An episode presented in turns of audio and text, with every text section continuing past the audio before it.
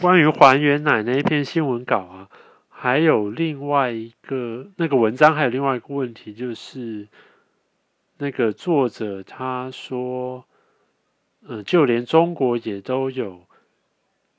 严格要求厂商要标示“还原奶”这个名称，但是他大部分。的文章内容是讲强调的是执行力吧？那我觉得他提中国这个就有一点不恰当，或者是不够力。一个因为中国是人治的社会，其实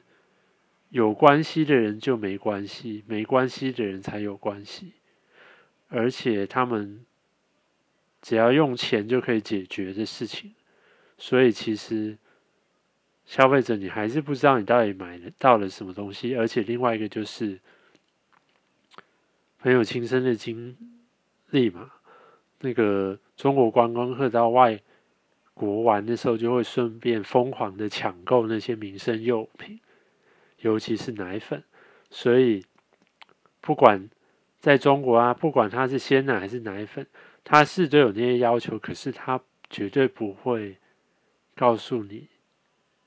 它里面含有三聚氰胺之类的等等的严重有毒物质，所以他们有标跟没标其实也差不多啦。那我们也不要再讲他们，就讲我们自己吧。对啊，就是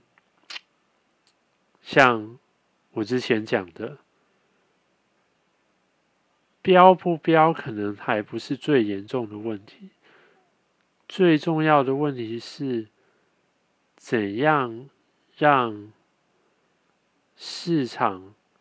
用市场的法则，让市场能够导向一个更好的方向，这才是大家应该要去。花心思研究的地方。